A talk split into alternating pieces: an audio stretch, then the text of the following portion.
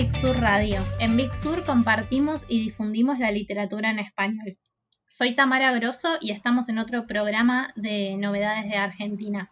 Hoy estamos con mi compañera Irina, que trabaja en el área comercial de Big Sur, para comentar con ella las novedades que nos llegaron en abril. Hola Iri, ¿cómo estás? Hola Tami, ¿todo bien? ¿Vos cómo estás? Bien, también, muy bien. Buenísimo. Bueno, esta vez tenemos novedades de cuatro editoriales argentinas y una desde España, pero con un libro que tiene muchísimo que ver también con nuestro país. Así que empecemos. Iri, ¿cuál es el primer libro que tenés por ahí? Mira, tengo La Tejonera de Sinan Jones. Creo que uno de los libros más esperados del 2021, justamente. Después de habernos dejado atónitos con Tiempo sin lluvia, em, ahora Chai Editora publica una nueva novela de este autor galés con el que definitivamente creo que nos estamos encariñando, ¿no? Em, la tejonera narra la vida de dos hombres bastante opuestos. El personaje principal es, es un hombre del campo que se dedica a trabajar la granja, a la cría de ovejas, y la novela justo transcurre durante la temporada de nacimiento de los corderos. Este hombre, Daniel, acaba de perder a su esposa de una forma bastante abrupta y está como en esa fase en la que se atraviesa un duelo inesperado que resulta ser algo bastante devastador, contra lo cual lucha enfocándose en las responsabilidades de las que, de las que debe seguir haciéndose cargo y todo esto. Después, el otro personaje es alguien que vive de lo ilícito, que huye permanentemente de la ley, ya estuvo preso antes y se dedica a cazar tejones para gente que organiza peleas clandestinas. A mí lo que me parece maravilloso de toda esta narración, al igual que pasa en Tiempos sin lluvia, es el hecho de que Sinan nos cuenta lo que sucede en estos ámbitos rurales no como algo que nos puede resultar ajeno al escritor, eh, es decir, como una simple escena de fondo, sino todo lo contrario, desde una visión totalmente conocida para él y con detalles minúsculos que realmente nos llevan al campo porque de cierta forma nos transmite el olor, los sonidos, las texturas las actividades diarias que se llevan a cabo y especialmente sobre una labor que se repite desde la antigüedad, como él mismo menciona, que tal vez es una de las ocupaciones que al día de hoy permanecen un poco al margen de los avances de la tecnología y de todos estos cambios postmodernos que nos alcanzan a todos. Había pensado en leerles el comienzo de la novela, porque si bien cuenta algo que se vive desde ese modo, de, como en el campo, también se puede trasladar perfectamente a la vida en la ciudad, donde cada quien parece estar muy en lo suyo, como en una especie de ensimismamiento, sin prestar atención a lo que ocurre alrededor, ¿no? Y esto precisamente es lo que Sinan intenta abordar a lo largo de la tejonera, esto de querer construirse un refugio tanto para uno mismo como para aquellos a quienes más queremos, pero que ineludiblemente lo externo aquello sobre lo que no tenemos dominio alguno, como que termina invadiendo este, este territorio que consideramos solo nuestro. Y mm, la novela comienza así. A ver, te escuchamos. Estacionó en la entrada y apagó las luces. Era una noche opaca y la camioneta se veía de un color raro y ajeno bajo ese cielo. Durante un rato se quedó sentado adentro, cauteloso. Era la temporada de nacimiento de los corderos, y aquí y allá, por el valle plano y en distintos puntos de los cerros, había luces encendidas. Y aunque visto de lejos parecía tratarse de un trabajo comunitario, sabía que cada una de esas granjas se ocupaba de sus propios procesos, procesos que consistían más o menos en lo mismo, pero que en cada zona iluminada se llevaban a cabo en íntimo aislamiento.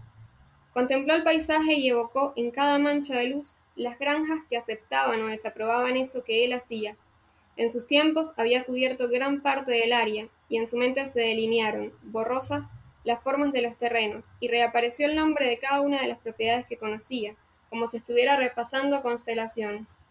Para él era un momento ambivalente, toda esa gente despierta de noche, pero a la vez más ocupada y distraída, demasiado concentrada en lo suyo, y por lo tanto más dispuesta a dejar pasar los ruidos, a atribuírselos al trabajo de los demás, más dispuesta a desoír el ladrido lejano de los perros.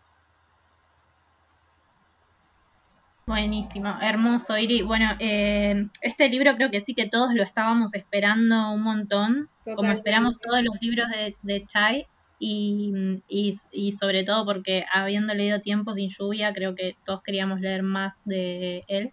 bueno, así que estamos muy contentos de tener otro libro de Sinan y otro libro de Chai, otra novela con un universo eh, como el de Tiempo sin lluvia o como este, en el que uno realmente se siente sumergido.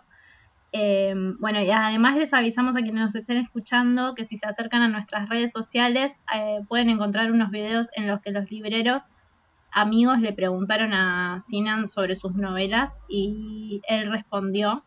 Así que es, algo muy lindo que hicimos desde las redes con mucho amor y los invitamos a, verlo y a escucharlo. Bueno, ahora em, yo tengo por acá otros dos libros de una editorial que ya conocemos, porque bueno, todos los meses tenemos en general novedades suyas y es Eterna Cadencia. Son esta vez dos clásicos, uno de ficción y uno de ensayo, que están reeditados en nuevas traducciones que la verdad son un lujo. Eh, uno de ellos es Corazón de las Tinieblas. Uno de ellos es Corazón de las Tinieblas, de Joseph Conrad, un libro que conocerán, pero la novedad es que esta es una traducción anotada hecha por Jorge von de Brieder, quien ya tradujo para eterna cadencia otros clásicos, tanto del inglés como del francés, como por ejemplo Madame Bovary, y sus traducciones están basadas en una gran investigación, en este caso hecha a partir de ediciones críticas del libro que existían en inglés y que hasta ahora no había eh, muchas ediciones así en español. Y además el libro cuenta con materiales inéditos o que no tuvieron circulación en español, como el diario completo del viaje al Congo que hizo Conrad o dos cartas suyas a su familia, que son muy interesantes también, y un listado con todas las traducciones al español disponibles. Así que es un libro de mucha utilidad para quienes eh, eh, estudian, investigan letras y están interesados en saber más del libro, y también una edición preciosa y con una traducción muy cuidada para cualquiera que lo quiera leer, que nunca lo haya leído o que lo haya leído hace tiempo y lo quiera releer o simplemente tener una, una edición muy bella y muy cuidada en su casa. Una edición que además aporta un montón, ¿no? Porque eh, con toda la dedicación que le hizo Jorge von de Brieder, eh, es como un, como dos libros en uno, ¿no? Por un lado Corazón de las Tinieblas, pero por otro lado eh, toda, toda la información que aporta sobre la misma obra y sobre el autor también. Sí, tal cual. Por un lado es una, una, gran traducción de un libro que es uno de esos libros memorables que uno se acuerda frases para siempre, creo yo. Bueno, muchos vimos también eh, la película que hay sobre el libro y, por otro lado sí está toda la, la, investigación y la información complementaria y el diario del Congo, así que no es el mismo, no es solo la novela, sino que como vos decís, sí bien son como dos libros en uno, uno el libro y un libro sobre el libro. Así que bueno, recomendadísimo. ¿Cuál es el otro libro que publicó Eterna Cadencia? Bueno, el otro como les decía, es un libro de la colección de ensayo, aunque en sí no es un ensayo, sino que es un libro de correspondencia. Es la correspondencia en, de 1928 hasta 1940 entre Walter Benjamin y Theodor Adorno. Eh, bueno, la correspondencia entre Adorno y Benjamin es una pieza fundamental de las conversaciones teóricas de la Escuela de Frankfurt eh, hay mucho para destacar de este libro que se suma al catálogo de Eterna, donde ya estaban, por ejemplo, la correspondencia entre Benjamin y Gretel Adorno, la mujer de Adorno, y entre Adorno y su amigo Herschel Scholem. Eh, que hay, algo muy interesante, ¿no? Que es que, bueno, por supuesto que la, mm, conversación entre Benjamin y Adorno se interrumpe cuando Benjamin muere y la correspondencia entre Adorno y Scholem comienza cuando se escriben contándose de la noticia. O sea, el, recorte que está publicado en Eterna comienza prácticamente por la misma época. Así que eh, es, muy interesante esa continuidad que se arma. Eh, bueno, entre las cosas a destacar de esta edición está, eh, por supuesto, la traducción, porque, bueno, como decíamos, son muy cuidadas las traducciones de Eterna es una traducción a cuatro manos, eh, es decir, que son dos traductoras. Una trabajó en las cartas de cada autor. Eh, esto es para que se conserve el matiz de las diferentes plumas y la verdad que mm, eh, hace, hace muy buena la experiencia de lectura. El hecho de que así como cada uno escribía de un modo, cada traductora puede traducir de un modo. Claro, le da como una voz propia a cada, a cada traducción. Claro, tal cual.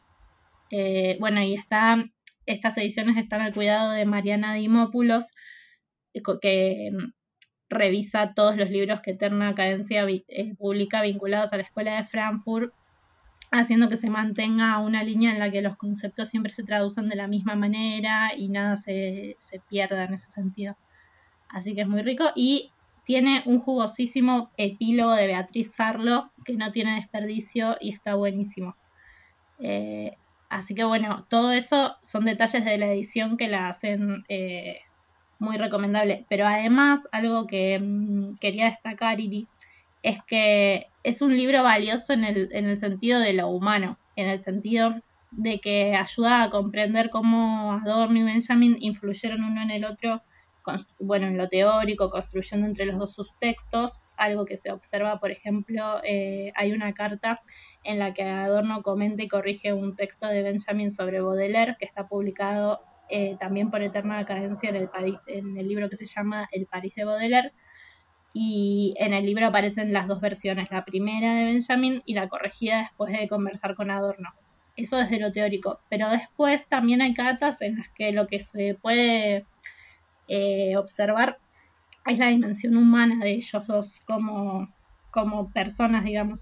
Por ejemplo, eh, está bueno ver que en un momento Benjamin deja de decirle eh, por su nombre completo a Adorno, que no lo voy a pronunciar porque no, me sale, pero y le empieza a decir Teddy, y él también empieza a firmar como Teddy. Eh, o después charlas en las que tienen conversaciones, por ejemplo, sobre la situación económica de Benjamin, que era malísima, y Adorno lo intenta ayudar. Por ejemplo, eh, este es uno de esos pasajes que me gusta mucho y se los voy a leer. Eh, además, este amigo mío, dice Adorno, refiriéndose a un amigo del que venía hablando, que antiguamente fue librero, gestionó algo para usted en Road dicho sea de paso, sin haberme preguntado antes. Yo no se lo hubiese permitido sin consultarle primero a usted. Tuvo un éxito relativo. R cede 5 stop 20 ejemplares del libro sobre el barroco y 20 de calle de mano única que hay que intentar ubicar entre conocidos. La ganancia ha de ser toda para usted. Debido a que naturalmente los conocidos en los que había pensado ya tienen los dos libros, Gretel y yo no sabemos bien a quién acudir. Quizás usted puede ubicar aunque sea una parte en su círculo de París. En tal caso, me ocuparía de que le enviaran un paquete inmediatamente. Huelga decir que yo también aquí haré lo posible. Está buenísimo. Sí, además lo genial de lo, que me parece maravilloso de, esta correspondencia es eso, ver cómo dos intelectuales como Benjamin y Adorno entablan una amistad que va más allá de la crítica recíproca que hacen a sus propias obras literarias, ¿no? Y como todo lo íntimo que comparten entre ellos y la solidaridad que se brindan mutuamente considerando todo el contexto por el que están pasando, la condición social, la migración, la guerra que se avecina y además las propias penurias, como por ejemplo en el caso de Adorno el encarcelamiento y la enfermedad de los padres. Justo en algún momento en un pasaje dice como la paz de la que se tiene expectativa es casi tan inquietante como la guerra y eso ya nos refleja como la imposibilidad de, ese estado de, de salir de ese estado de angustia permanente por el que están transitando. Entonces es como que se brindan un apoyo mutuo que va más allá de, lo intelectual. Sí, tal cual, tal cual, como decíamos, ¿no? El libro es interesante desde lo intelectual porque todo su debate teórico se da en gran parte en sus cartas porque no tenían la posibilidad de encontrarse de otra manera pero también lo humano, porque su amistad también se da mediante esas cartas y, empieza, o sea, sucede así y es un testimonio también de, la época, de lo que les pasaba, de esto, ¿no? De Adorno ayudando a, Benjamin a conseguir un poco de plata con sus libros, como, como le puede pasar a cualquier escritor o cualquier investigador. Totalmente, en la actualidad. Sí. Eh, bueno, eh, ahora eh, dejamos un poco eh, el ensayo y lo teórico y volvemos a, las ficciones. eh, tenés por ahí una ficción muy linda, ¿no? Contame. Sí, tengo publicado por Concreto Editorial ¿Cuál es el pez que tiñe el mar? de Antonella Saldico. Em, esta es una chica que nació en Estados Unidos y luego vivió varios años en Alemania. Hablo de la autora, no, no de la protagonista, por si acaso. Em, pero actualmente vive en Argentina. De hecho, estudió artes dramáticas en la UNA en la Universidad Nacional de las Artes y tal vez muchos la conocen por haber actuado en la película La muerte no existe y el amor tampoco, que es la adaptación al cine de la novela Agosto de Romina Paula, que publicó Entropía. Sí, bellísima película. Hermosa. Bueno, ¿cuál es el pez que tiñe el mar? Es su primera novela, su primera incursión en, lo literario.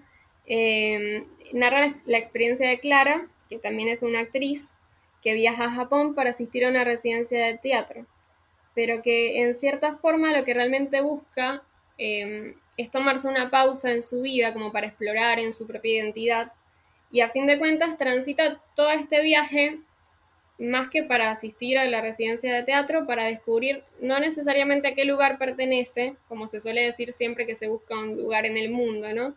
Sino más bien de qué lugar debe alejarse. La novela tiene eh, el mismo tono tenue de la ciudad donde transcurre, que es Kioto, pero a la vez la lectura como que nos resquebraja un poco ante las circunstancias que vive la protagonista. Por ejemplo, con su pareja hay ciertos episodios de, de esa violencia verbal y a veces también no verbal, pero que sigue siendo violencia, que irrumpen las relaciones o que toma un papel principal incluso desde el inicio.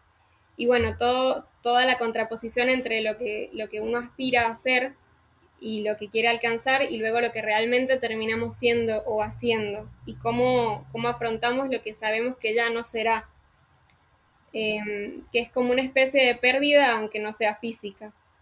Después em, parece una novela, o es aparentemente una novela apacible desde el principio hasta el final, pero por momentos se vuelve un poco tormentosa. Después me gustaría recomendar, no sé si si, aplica, pero se la recomendaría a los lectores de La habitación alemana, la novela de Carla Maliandi, publicada por Mar Dulce, porque me parece que hay como un estilo eh, similar en cuanto al tema del viaje que realizan los protagonistas como una forma de escape a sus conflictos emocionales y que no necesariamente resultan en un esclarecimiento de sus dudas, sino todo lo contrario. Entonces me parece que a quienes les, haya gustado la habitación alemana, muy seguramente les va a gustar cuál es el pez que tiene el mar. Sí, buenísima esa, esa conexión. Eh, a mí me encantaron las dos novelas, por ejemplo, y sí, sí tienen algo en común, ¿no? De, de esa protagonista en búsqueda y esa búsqueda que justamente no resuelve, sino que dispara más preguntas. Eh, eh, sí, muy, es muy linda la verdad la novela.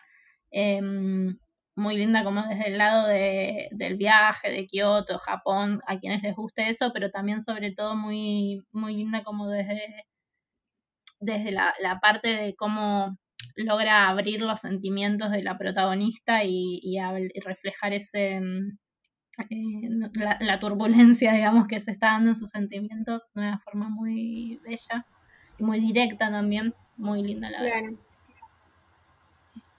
Bueno, eh, ahora tenemos otro libro que para mí fue como una bomba inesperada de este servicio de novedades. Eh, algo que no, no, me esperaba y me encantó. Estamos hablando de un libro de Fiordo. Eh, contanos, Bueno, un libro realmente extraordinario. Ya sabemos que todo lo que tiene el sello de Fiordo indica por sí mismo calidad y que nos vamos a encontrar un libro que muy seguramente a partir de la primera página no vamos a poder soltar. Em, es justamente eso lo que pasa con, Joe Dunkley, ¿no? Es eh, una astrofísica británica. Si quieren saber por qué no digo astrónoma en este caso, también la autora lo explica en el libro. Em, tengo que contar como algo muy personal eh, con este libro porque yo, aunque tal vez esto sea un poco irrelevante, eh, me pareció como simpático contarlo. En alguna fase de mi adolescencia yo decía que quería estudiar astronomía. Esto es más o menos cuando estaba en sexto, séptimo grado y no había visto ni una clase de física todavía porque esa materia se empezaba a estudiar en noveno grado. Y bueno, más adelante en algún momento de bachillerato supe que para estudiar astronomía primero debía cursar la carrera de física en la Facultad de, Ciencias Exactas, ¿no? Y bueno, hasta ahí me llegó la pasión por la astronomía, por supuesto. Entonces ahora como que muchos años después me encuentro de frente con este libro que desearía haber tenido en mis manos en aquel momento. No digo que iba a desviarme de los idiomas y de la literatura por estudiar física y dedicarme a la astronomía, pero no sé, quién sabe si al menos hubiera resultado ser una astrónoma aficionada que llaman. Y también sobre ese tema eh, y sobre la importancia de los astrónomos aficionados, eh, habla la autora y comenta el aporte que ellos hacen a la comunidad profesional. Em, después, esto es nada más la introducción del libro, ¿no? Después la autora se explaya, pero de forma muy amena y nos explica desde nuestra perspectiva terrestre dónde estamos realmente ubicados y para esto usa escalas reales, como por ejemplo cuando nos explica que la Tierra es como un grano de pimienta y para ese grano de pimienta el Sol viene siendo un balón de básquet. Y entonces, ¿cuántos ¿a cuántos pasos estamos o a cuántos pasos está ese grano de pimienta hasta la pelota de básquet, que sería la longitud de una cancha de tenis? Y después, bueno, ¿a cuántos pasos estaría cada uno de los demás planetas, internos o externos del, del sistema solar? Y, y después, en otros capítulos, profundiza sobre las estrellas, el sol, los agujeros negros, lo que es la materia invisible, porque hay, muchos, hay mucho que desconocemos más allá de lo observable a través de un telescopio. A lo largo de todas sus explicaciones, en tiempo presente, también nos da como una mirada tanto al pasado y a la formación y los cambios que se han dado en el universo hasta hoy, como también a expectativas de cambios que pueden originarse en un futuro. Por ejemplo, cuando nos habla de la cara de la luna que hoy conocemos y miramos cada noche, en algún punto más cercano a su origen, es decir, al origen de la luna, que fue también un poco cercano al origen de la Tierra, em, la luna estaba más cerca de la Tierra y podría haber rotado a mayor velocidad y debido a esto habría mostrado como primero un lado y después el otro. Había como una variación de las caras de la luna. Después su rotación se fue desacelerando durante millones de años hasta que quedó fija una sola cara, que es la que está orientada hacia nosotros actualmente. Pero por otro lado, también nos cuenta la autora que la Luna se sigue distanciando algunos centímetros por año y todo esto al final implica que quizá en un futuro muy lejano la rotación de la Tierra también pierda velocidad y solo uno de sus lados quede de cara a la Luna. Es decir, que parte de la Tierra va a quedar de cara a la Luna y parte no, es lo que entiendo yo. Puedo equivocarme igual, pero... Y, parte quedaría de cara al Sol y nos incendiaríamos, ¿o no? Eso entiendo yo no, tampoco. Ya no, a tanto no me atrevo a decir, ¿eh? ¿no? no tanto, tanto no recuerdo, pero mm, eh, no, la, la, verdad que es un libro fascinante y esto que vos decías, ¿no? De haberte enterado en, en, algún momento que había que estudiar física pura para estudiar astronomía y te dejó de atraer, eh, yo, yo me acuerdo que también siempre me preguntaba por qué era necesario estudiar física para estudiar cosas como esta que me parecían interesantes o también otras cosas como, no sé, biología o eh, un, paleontología, qué sé yo, un montón de esas disciplinas que parecen tan apasionantes y que uno dice cuando es chico, ay, pero ¿por qué hay que saber tanta matemática? Y creo que con este libro es como la primera vez que me quedó súper claro, porque ella lo explica todo como vos decías, ¿no? Con estos ejemplos como el de la cancha de básquet y los tamaños que cada cosa tendría y profundiza más y más y explica por ejemplo, cómo se calcula la edad del universo o cómo, cómo saben los astrofísicos eh, a qué distancia está cada estrella y qué edad tiene cada estrella y en qué momento se puede llegar a eh, apagar o a, explotar. Y lo hace de un, de un modo que queda súper claro que todo eso es un cálculo matemático y a la vez no lo explica de una forma imposible, sino que lo explica de esta forma amigable eh, con ejemplos que uno lo entiende. Así que la verdad creo que nunca había leído algo así sobre astronomía, me sorprendió mucho y me fascinó. Sí, yo digo que en este tenemos unas 270 páginas de, un universo por, explorar con este libro y que aunque mantiene el carácter científico, el hecho de que Joe Dunkley sea profesora y evidentemente también es una excelente comunicadora hace del libro una lectura realmente placentera. Sí, la verdad que sí. Eh, un, libro que eh, quizás no esperás que te vas a enganchar como, como si fuera una novela con un libro sobre astrofísica y, y sí lo haces. Increíble, la verdad. Totalmente. Bueno, estamos llegando al final del de, el podcast de novedades de este mes. Em, y nos queda una sola novedad que es una novedad eh, internacional, aunque no tanto. Em, bueno, como saben, todos los meses solemos tener novedades que nos llegan de, diferentes países, desde México, desde, em, España, eh, muchos países más. En este, en este caso, em, es un libro de Alta Marea, que es una editorial española, que ya, ya conocimos en algún podcast del año pasado, porque ya tuvimos novedades de ficción sobre todo de ellos y también de ensayo. Eh, es una editorial que se dedica a la traducción de literatura italiana fundamentalmente o autores italianos o relacionados de algún modo con Italia. Eh, y en este caso la, la, relación, digamos, es una relación con Roma porque es un libro del Papa Francisco, un libro que reúne tres discursos que dio el Papa en los encuentros mundiales de los movimientos populares. Un libro que tengo eh, entendido es bastante político, ¿no? Sí, justamente, em, si bien es un libro que quizás a, priori algunas personas em, puedan, puedan pasarle largo porque digan, bueno, eh, quizás no son religiosas, entonces no les interesa tanto el discurso del Papa, pero estos son los discursos más políticos del Papa en los que eh, él se mete básicamente con eh, bueno, con los derechos, se llama Tierra, Techo, Trabajo, es un libro donde habla de estos tres derechos, o sea, son discursos en donde él le habla a los, movimientos populares eh, directamente y habla del derecho a la tierra, del derecho al techo y al trabajo. Eh, en estos discursos, Francisco afirma un compromiso por los marginados del capitalismo, por los pobres, los que no tienen acceso a la tierra, el trabajo y la vivienda, justamente. Y lo que hizo la editorial eh, a que además lo que quería decir es que es una edición local, es decir, que mm, es una edición que se hizo en Argentina eh, del libro y mm, justamente tiene, mm, tiene textos intelectuales tanto españoles como argentinos eh, y entre ellos están textos de Juan Grabois. bueno, quizás bastante polémico puede resultar esto para algunos oyentes, pero la verdad que es muy interesante porque eh, bueno, em, lo, que hizo la editorial es reunir intelectuales que podían hablar y analizar estos discursos desde diferentes puntos de vista y poniendo sobre todo el, ojo en, esto que decíamos, ¿no? en, el derecho a la tierra, el derecho al techo, el derecho al trabajo. Eh, y bueno, la verdad es, muy, muy, un libro muy interesante de leer y de consultar y mm, creo que es una pieza para entender eh, cosas que pasan en, nuestra época, en nuestros tiempos. Eh, o sea, tener un, papa argentino es, algo bastante particular que nunca había pasado, un papa latinoamericano. Eh, entonces, ver cómo habla creo que es interesante tanto para quienes son más cercanos a la religión como para quienes puedan estar mucho más lejos. Así que bueno, eh, con esto terminamos el día de hoy. Espero que la hayas pasado, pasado bien conversando acá sobre libros. Por supuesto, muchas gracias a ti. Bueno, espero que en unos meses quieras volver, que, que te haya gustado.